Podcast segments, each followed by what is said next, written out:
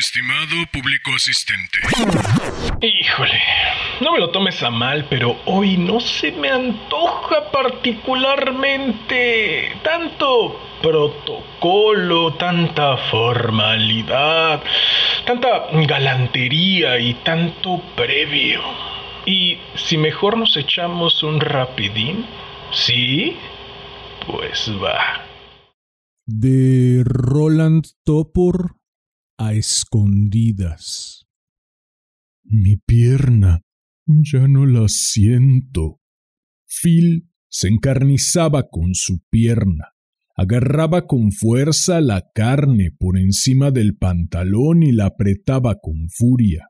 Se pellizcaba frenéticamente desde el muslo hasta la pantorrilla y al final se daba unos violentos puñetazos en la rodilla. Sus amigos intentaron disuadirlo. Bueno, es normal, dijo George. A todos nos pasa lo mismo. Mira, para mostrarse del todo convincente, George le propinó una fuerte patada en la tibia a Henry. Este no pudo contener un aullido de dolor que arrancó lágrimas de desesperación a Phil. ¿Lo ven? Solo lo dicen para que lo crea. Henry intentó forzar una sonrisa. Es que me ha dado a la vez un calambre en la barriga. De la patada ni me he dado cuenta.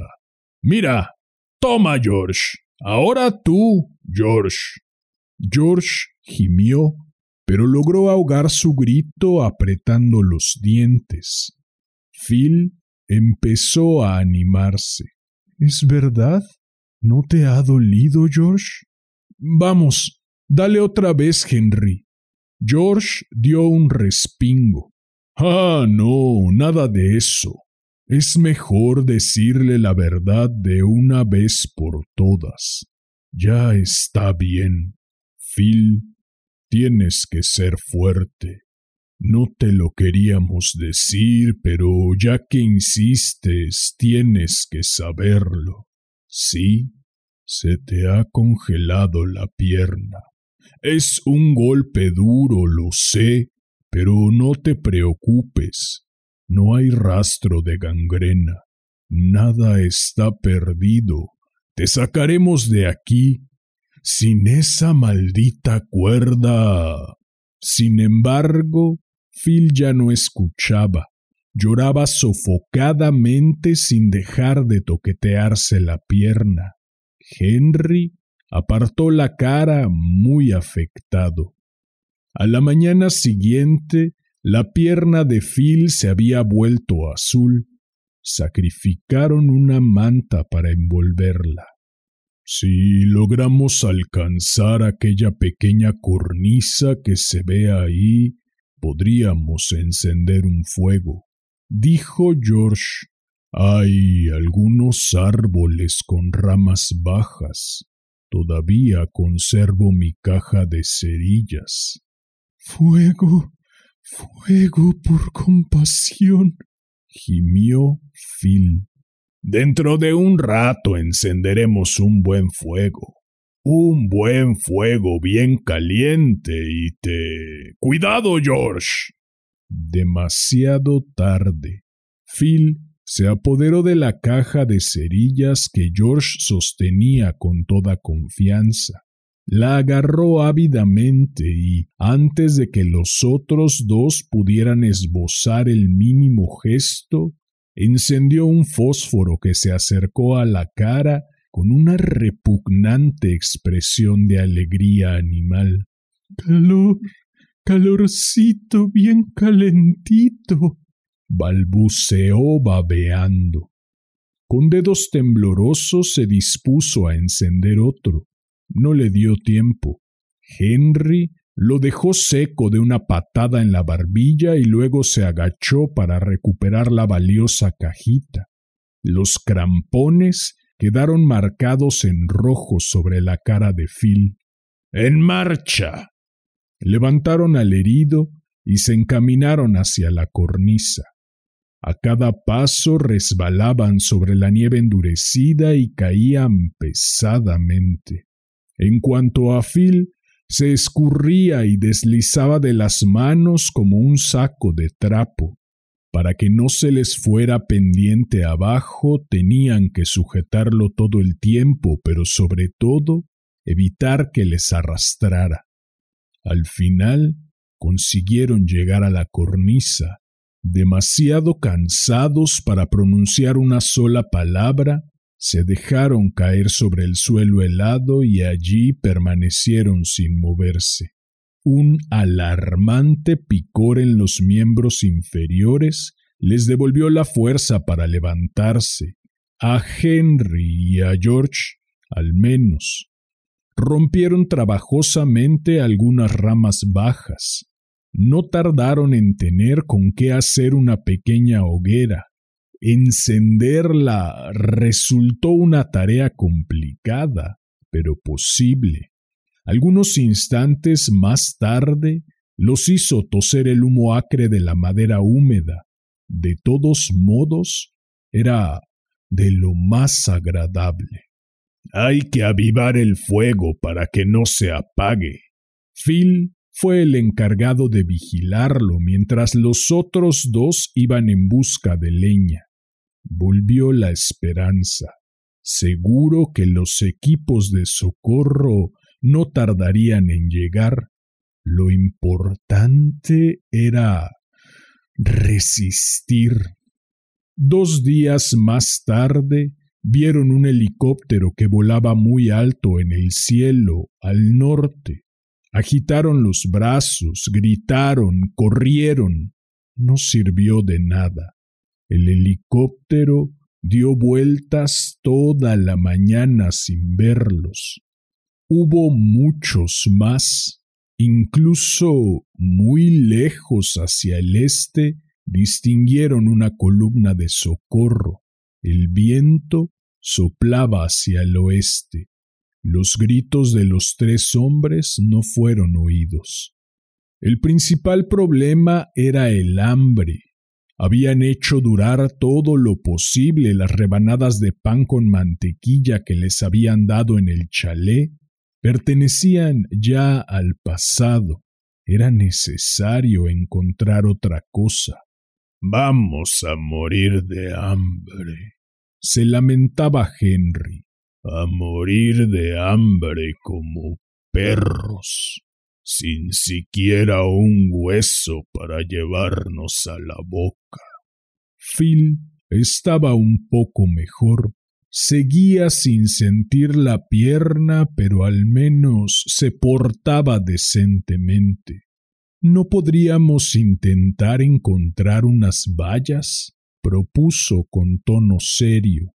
Los otros no se dignaron a contestar. Al cabo de dos días estaban tan débiles que no podían arrastrarse hasta los árboles para reponer la provisión de combustible.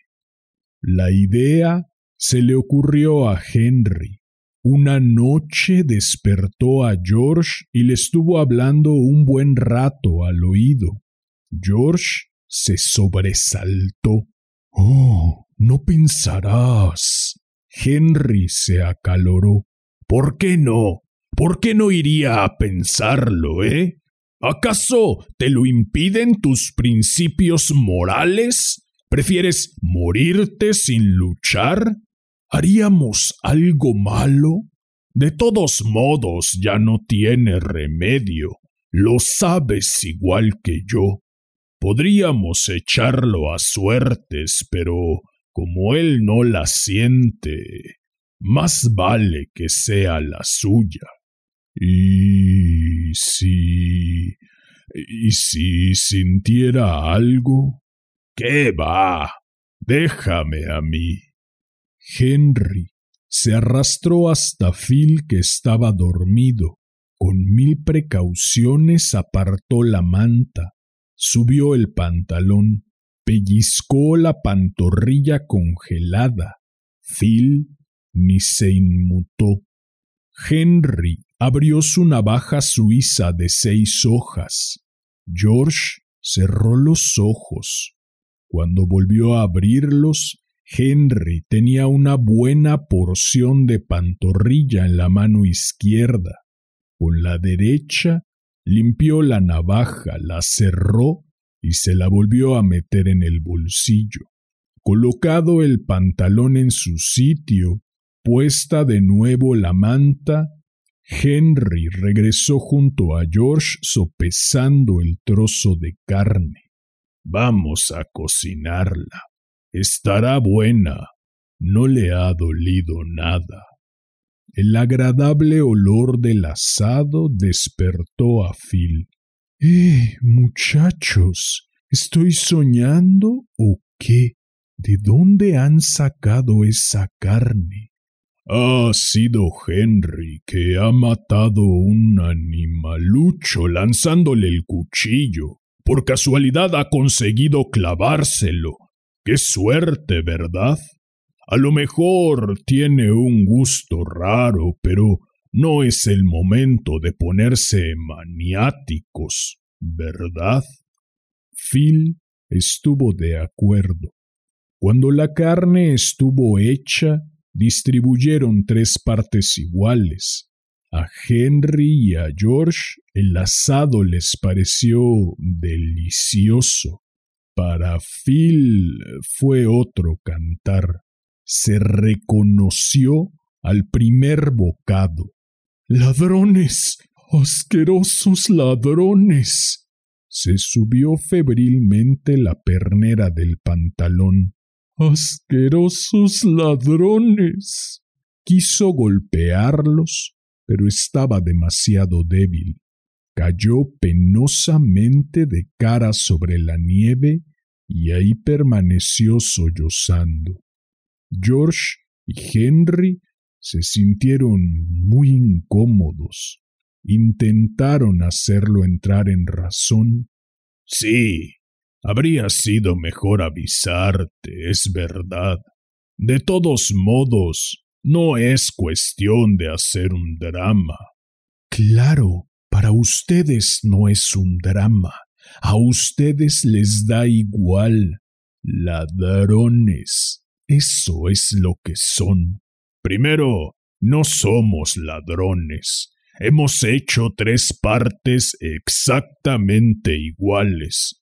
Tú has recibido tu parte como nosotros. Pero en mi caso no es lo mismo. Alimentarme con mi propia carne. Además, no me la podría comer nunca. Es inhumano. Inhumano, inhumano. Eso se dice muy rápido. Bien que sueles comerte las uñas. Phil permaneció en silencio todo el día con el pedazo de carne fría ante él, como un niño caprichoso que no se quiere tomar la sopa. Henry propuso que se diera su parte si no la quería, pero él rechazó indignado esa propuesta. Al final, por la noche, no fue capaz de resistir más. Convencido de que los otros no miraban, se lanzó sobre el pedazo de carne y lo devoró. Se durmió justo después saciado y refunfuñando. Al día siguiente hubo carne para almorzar, al otro también. El fuego volvía a chisporrotear con alegría. Los tres hombres se pasaban el tiempo mirando hacia lo alto con la esperanza de ver los helicópteros de los equipos de rescate. Acertaron, en efecto, a distinguir dos o tres muy lejos en dirección sur, pero no consiguieron atraer su atención. La pierna empezaba a agotarse. Hubo que racionarla. Hicieron marcas en la piel. La porción diaria se delimitó con una línea de puntos. Tales precauciones no lograron impedir lo inevitable. Una noche, la operación siempre tenía lugar durante el sueño de Phil para no perturbar su sensibilidad. Una noche, pues, el dolor despertó a Phil. La parte congelada se había acabado. El ayuno sucedió a la fugaz abundancia, sentida como más cruel aún y más insoportable por la cercanía del alimento. Henry, el más comilón, lloraba de sufrimiento, sin embargo, no fue él, sino George quien un día inquirió con tono inocente. ¿Y ¿Cómo estás de la otra pierna? Phil se golpeó afectuosamente la extremidad en cuestión. De maravilla, no te preocupes. Me la froto por la mañana y por la noche. Al menos me quedará esta. La noche siguiente, Henry sorprendió a George apartando la manta que protegía la única extremidad inferior de Phil a su pesar, no pudo evitar desear el éxito de la maniobra. Por la mañana se las arregló para golpear la pierna al pasar junto a ella. Oh, perdona. ¿Te he hecho daño? No, no ha sido nada. A partir de entonces, todas las noches, George destapaba la pierna de Phil y todas las mañanas Henry se las arreglaba para tantear su grado de insensibilidad. A veces Phil lanzaba un gritito de dolor, a veces parecía no darse cuenta de nada. Por supuesto, esa conducta extraña acabó por hacerlos recelar. Una noche decidieron aclarar el asunto de una vez por todas. Alzaron la pernera del pantalón, profirieron sendas exclamaciones de despecho. La segunda pierna estaba ya casi terminada. El cerdo de Phil se la había comido a escondidas. ¿Qué tal? Nada mal, ¿no? ¿Qué dices? ¿Te espero el próximo jueves para otro rapidín?